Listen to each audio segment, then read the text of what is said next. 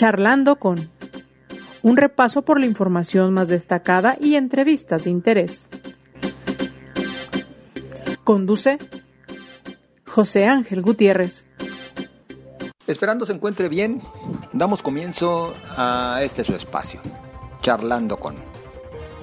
Le saluda su servidor José Ángel Gutiérrez y como siempre la invitación es a que nos acompañe. Gracias a usted que nos sigue a través de su plataforma de podcast de su preferencia. Estamos en Spotify, estamos en Apple Podcast y estamos en al menos otras siete plataformas diversas. De verdad, muchas, muchas gracias. Llegamos ya al viernes 11 de febrero y llegamos en una situación complicada para la libertad de expresión, más en particular una situación complicada, delicada, inclusive riesgosa, si me lo permite, para el gremio periodístico.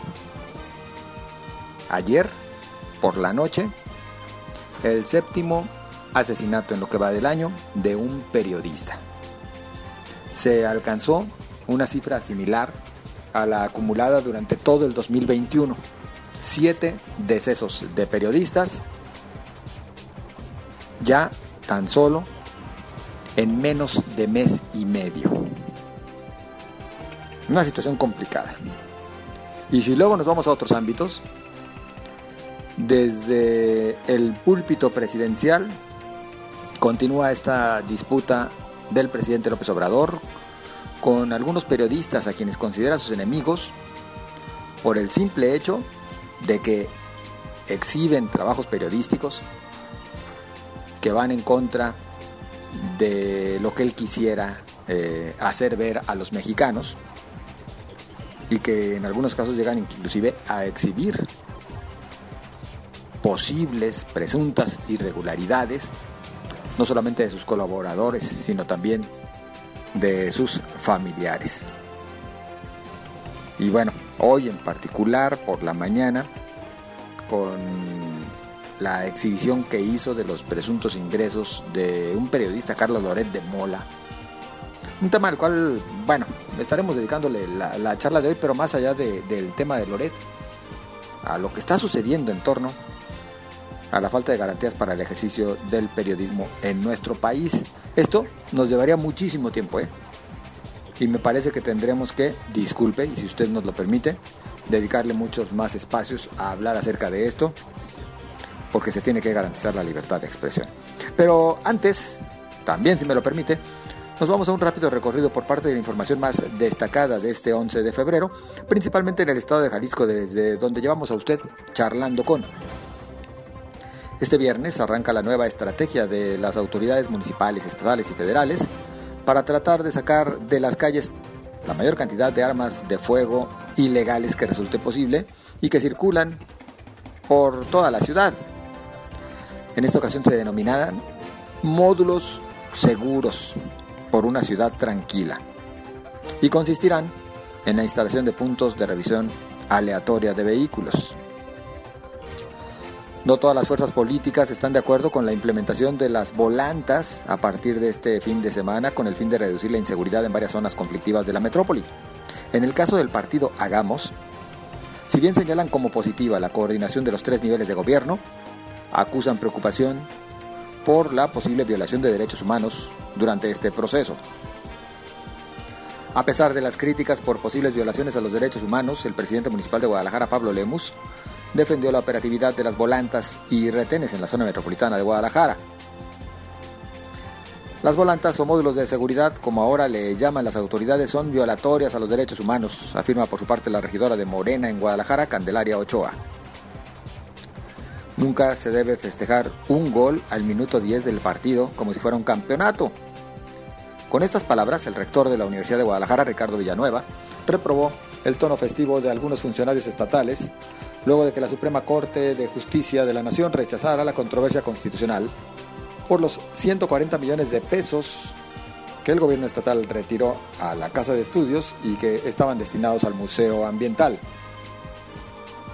El secretario de Infraestructura y Obra Pública, David Zamora Bueno, y el secretario de Hacienda, Juan Partida Morales, comparecieron ante diputados locales. Desglosaron el uso de la deuda por 6.200 millones de pesos que fue autorizada para mitigar los efectos de la pandemia. El gobierno de Jalisco ha contratado hasta el momento siete créditos quirografarios y actualmente debe uno, informó la Secretaría de Hacienda Pública Estatal. La dependencia defendió los créditos a corto plazo que ha solicitado y aseguró que han estado apegados a la ley. Fue vinculado a proceso y se quedará en prisión preventiva justificada el hombre detenido días atrás por policías de Zapopan cuando incendiaba de manera intencional el bosque del Mixtiquil. Se trata de Fidel R., quien fue sorprendido en posesión de dos encendedores, además de una lata tipo aerosol con la leyenda gas butano. La pandemia por COVID-19 ha provocado el cierre aproximado de 2.500 negocios relacionados con el sector restaurantero, esto lo detalló Mario Alberto Ábalos González, presidente de la Cámara Nacional de la Industria Restaurantera y de Alimentos Condimentados, e indicó que lamentablemente algunos comercios no pudieron aguantar el cierre que se registró. En la información nacional, en una declaración fuera de toda proporción, por decirlo menos, el presidente Andrés Manuel López Obrador hizo público los ingresos del comunicador Carlos Loret de Mola, en respuesta a que presentó un reportaje sobre los gastos excesivos y el probable conflicto de interés en el que ha incurrido el hijo mayor del mandatario. De tan solo parte de la información más destacada y en el Congreso de Jalisco, bueno, continuó la discusión ante la comparecencia del secretario de Hacienda Pública, toda vez que, bueno, simplemente no pudo explicar, según lo han acusado algunos legisladores, no pudo explicar del todo cuál ha sido la utilidad de al menos dos créditos que se han adquirido durante la presente administración como tampoco les pudo explicar a ciencia cierta, según acusan, insisto, algunos diputados, por qué siguen eh, solicitando estos llamados créditos quirografarios, que son créditos a corto plazo y que no deben de pasar por la autorización del Congreso, cuando en realidad el propio gobierno estatal les ha informado que existe un subejercicio de por lo menos 6 mil millones de pesos. Entonces, ¿hay o no hay dinero? Es lo que cuestionan los legisladores. Entre los pronunciamientos del presidente con respecto a algunos comunicadores con quienes no empata en su forma de pensar y con su trabajo, y otros mm, sucesos, algunos por demás lamentables, como el hecho de que vayan ya siete asesinatos de periodistas durante el presente año, la realidad de las cosas es que sí podemos hablar de una crisis de la labor periodística actualmente en nuestro país. Yo agradezco el que en esta ocasión nos acompañe para platicar acerca de esta lamentable situación el presidente del Foro Nacional de Periodistas y Comunicadores, Asociación Civil, eh, Rafael Cano Franco. ¿Qué tal? Buenas tardes. Mucho gusto, Ángel, un gusto saludarte. Muy buenas tardes. Bueno, pues hablamos en realidad de una situación crítica para la labor periodística en México entre temas de violencia, inseguridad, asesinatos y también la, el otro tipo de violencia, la que se manifiesta a diario por parte de la clase política hacia el gremio. Como, si no fuera suficiente, ¿verdad? Este, la violencia que se traduce en asesinatos, en crímenes, en, en, hostigamiento cada 10 minutos en México un periodista es agredido.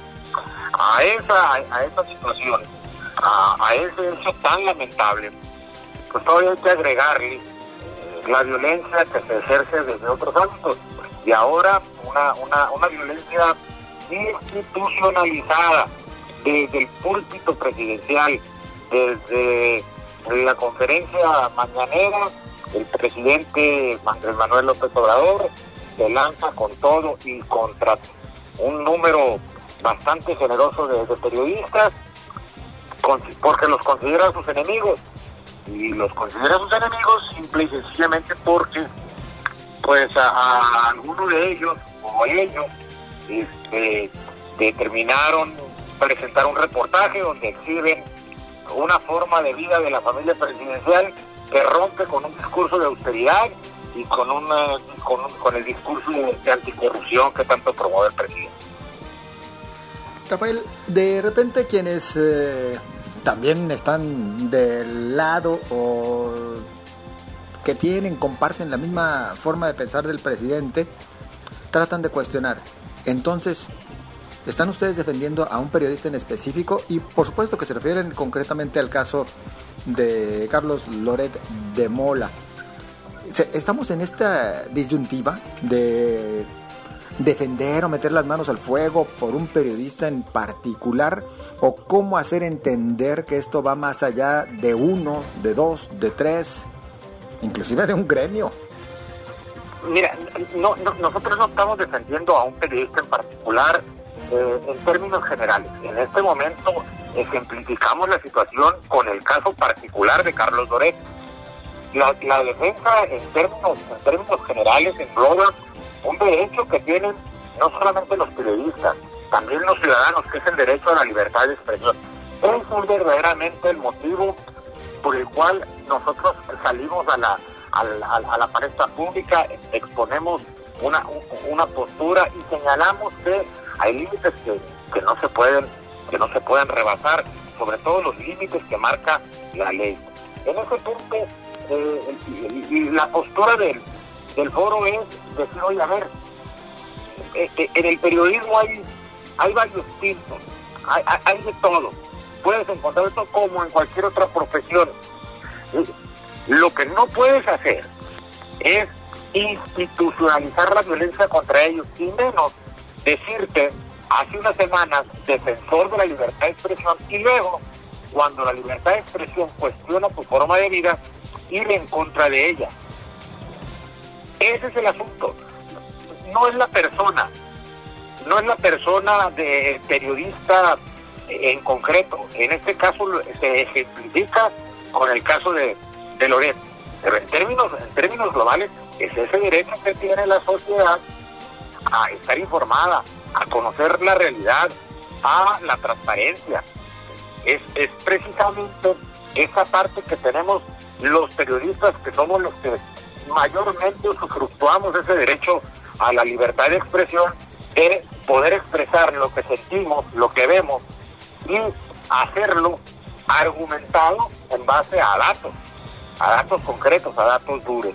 Eso es lo que eso es lo que defendemos, eso es lo que lo que nos mueve en este momento. Y es que el hecho más reciente pues es el de este viernes cuando el presidente pues da a conocer eh, supuestamente los ingresos de Carlos Loret de Mola en las diversas empresas en las cuales eh, colabora y cuestionar si se vale el que tenga tales ingresos, comparándolos hasta con los del propio mandatario, es decir, los ingresos de un periodista en el ámbito privado, comparándolos con los ingresos de un servidor público, así sea el mismísimo presidente de la República. Pero también en días pasados fue contra Broso, y anteriormente contra otras figuras del periodismo nacional, simplemente cuando se le cuestiona, es más, inclusive ya también en disgusto y un desconocimiento total hacia Carmen Aristegui, a quien ya ha señalado como parte de sus principales detractores y hasta como mentirosa. Sí, eh, eh, eh, eso es lo que eso es lo que lo que lo que alerta. El presidente hoy en la mañana eh, utilizó el caso de Loret. Eh, él habló en particular, comparó su sueldo con los ingresos que él presume que son de Loret. Loret, ya desmintió eh, las cifras que hay, que hay presentó el, presidente. Pero el presidente también amagó como que había, además de Loret, otros 99. Otros 99 periodistas dijo que eran 100 los que este, iba a, a exhibirse, a exponer, porque él los considera sus enemigos porque él los considera eh, detractores de su gobierno por el simple hecho de que alguien detrás de ellos eh, mueve hilos y eso eh, los lleva a presentar la información. Mira, yo creo que más allá de, exponer públicamente cuánto gana X, pues, el presidente lo, se ayudaría mucho si elimina todas esas opacidades que hay en su gobierno y en lugar de, de, exhibir a, a, Loreto, dijeron, miren, aquí está lo que cuesta Santa Lucía, aquí está lo que cuesta el Tren Maya, aquí está lo que nos está costando esto, en lugar de guardarlo, eh, mandarlo a archivar ahí, alegando este, condiciones de seguridad nacional. Eso en primera instancia.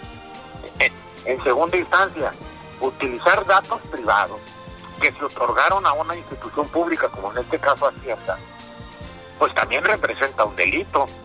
Y es el presidente quien está este, violentando esa parte de la ley. Probablemente eh, eh, no tenga no tenga mayor este impacto pues porque es el presidente, pero eso eso no borra el hecho de que se haya violado la ley y, que tarde que temprano puede existir alguna alguna sanción. Entonces, aquí sí, efectivamente, en, un clima de violencia, donde el linchamiento a los periodistas aparece desde el púlpito presidencial, agrava la situación porque no solamente expone a uno, expone a todos. Eh, eh, eh, el, grave, el, grave problema es que cualquiera que se sienta agredido o agraviado ahora va a, salir a decir, pues es que son los periodistas nomás porque, porque son, son mis enemigos. Y eso, ese discurso presidencial está teniendo eco en autoridades estatales y en, autoridades municipales, porque ya vieron que, es, que la descalificación y el agravio a los periodistas es la mejor, eh, eh, es la defensa que tienen a la mano para eh, no transparentar sus actividades, sus acciones. ¿Cómo se puede, híjole, de manera efectiva, y yo sé que estoy preguntando casi una utopía, poner un límite a estos excesos que desde los diferentes grupos de poder se está incurriendo pues en contra de algo que está garantizado en la Constitución como lo es la libertad de expresión y la libertad de prensa. Mira, eh, sí, sí, puede ser una utopía en, las condiciones actuales, pero la realidad es que la ley, eh, la ley es muy clara, hay que aplicar la ley, aunque sea el presidente, hay que aplicarla. Eh, entiendo que puede, puede parecer algo ilusorio, algo que esté lejano a la realidad, pero al final de cuentas las leyes están para protegernos a, todos, no nada más este para, para que sean elementos eh, disuasores de los opositores políticos, como en este caso lo está haciendo el presidente. Él usa sus atribuciones y sus poderes y sus fuerzas para disuadir políticamente para que no lo cuestionen y para, que no lo señalen. Bueno, la libertad de expresión es, una garantía, es un derecho eh, al que tenemos los mexicanos que está este, garantizado en, nuestras leyes, está asignado convencionalmente por, por la sociedad. Pues hay que pedir que, que hay que exigir que eso se respete. La verdad es que eh, con respetar la ley sería más que suficiente. El problema es que eso no es Perdón, en el caso del presidente, bueno, queda claro ya que en realidad tiene esa disputa, pero tendríamos que insistir. Una situación similar se está viviendo también en los gobiernos subnacionales, en cada una de las entidades federativas pues existen también este tipo de tentaciones por parte de la clase política y la clase gobernante, amén de lo que está ocurriendo también perpetrado por el crimen organizado. No, sí, efectivamente, mira, eh, yo, yo, yo, yo radico en Sonora. Este, aquí en Sonora se han dado, se han dado casos donde, por ejemplo, Ciudad Obregón, una de las ciudades más violentas del país, Ciudad Obregón forma parte del municipio de Cajeme. primero Celaya y después eh, Cajeme son los eh, municipios más violentos de México. Bueno, en, Cajeme el cabildo, regidores de, Morena y de otros partidos, no solamente de Morena, han señalado que la violencia eh, que se vive en Cajeme es causa de las notas que publicamos los periodistas. No, bueno. O sea, eso no, eso no puede ser. Nosotros no generamos la violencia, nosotros la exponemos porque ahí está, porque, porque es algo que el ciudadano tiene derecho a saber, pero no somos los que la, violamos. Ejemplos de esa naturaleza se dan. El gobernador de Veracruz hace unos días peleándose en la tribuna con una reportera de una empresa eh, de televisión de cable privado porque lo estaba cuestionando y estaba diciendo, oiga, hay un grupo de abogados que dicen esto, y, peleándose públicamente con ella. Eso, eso, eso no puede, no, no puede ser. Ellos están para responder, para, para, para, dar, para emitir una respuesta, no a los periodistas, a los ciudadanos. Claro, por supuesto.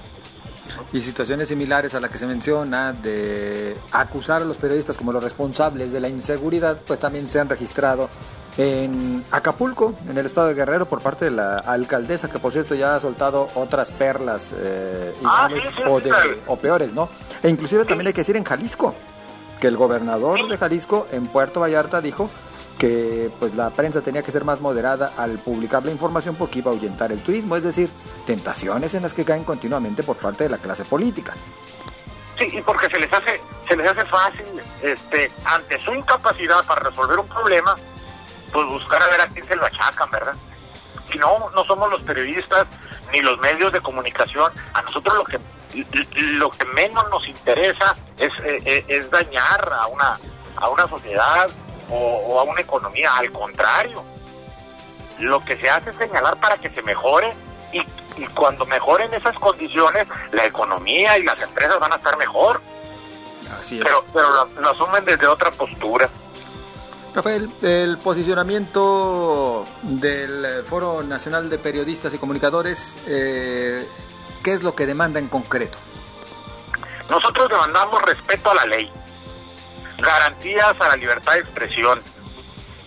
Eso es lo que estamos, que el presidente respete la ley, que, que él mismo establezca sus límites y que si va a pregonar, pregone con el ejemplo. Si va a exhibir, que exhiba primero a quienes deben, a los verdaderos corruptos, a los verdaderos responsables. Si va a pedir transparencia, que se transparente todo.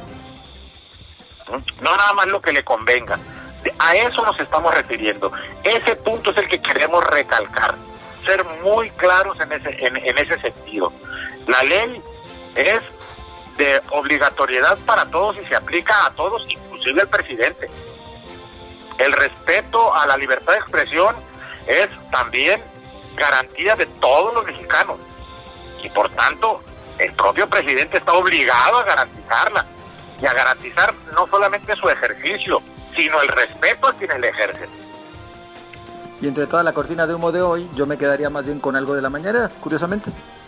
Reconocieron que por lo menos se va a investigar el posible eh, conflicto de interés en el caso del hijo del presidente, su esposa, la empresa de la familia de su señora esposa y petróleos mexicanos. Bueno, esperemos que también ahí le entren en serio, pero insisto, todo en medio de una enorme cortina de humo como para que quede muy en el olvido el tema. Por eso prefiero destacarlo de esta manera. Esperemos que ahora todas las instancias eh, gubernamentales le entren en serio a investigar este posible conflicto de interés y que dejen todo bien esclarecido, ¿no? Que no sea una simulación. Exacto. Que no simule que la investigación sea, sea, verdadera, se haga bien y que el presidente aplique los correctivos que deba aplicar, primero con su familia y después que, que, se lance a, a, este, a pregonar a, sus a sus réplicas este, eh, de pregón eh, con el resto de la sociedad, pero primero que empiece con los suyos, ¿no? Claro. Rafael Cano Franco, muchas gracias por acompañarnos. No, al contrario, muchas gracias a ti, mucho éxito, lo mejor de las suertes y muchas bendiciones. Igualmente muy amable. Es el presidente del Foro de Periodistas y Comunicadores, Asociación Civil. Y por supuesto también esperamos los comentarios que usted tenga bien hacernos llegar y para ello nos ponemos a sus órdenes en Twitter arroba José Ángel GTZ. En Facebook, la fanpage a su disposición, José Ángel Gutiérrez. Le deseo a usted lo mejor, deseo buen fin de semana. Nos escuchamos el próximo lunes.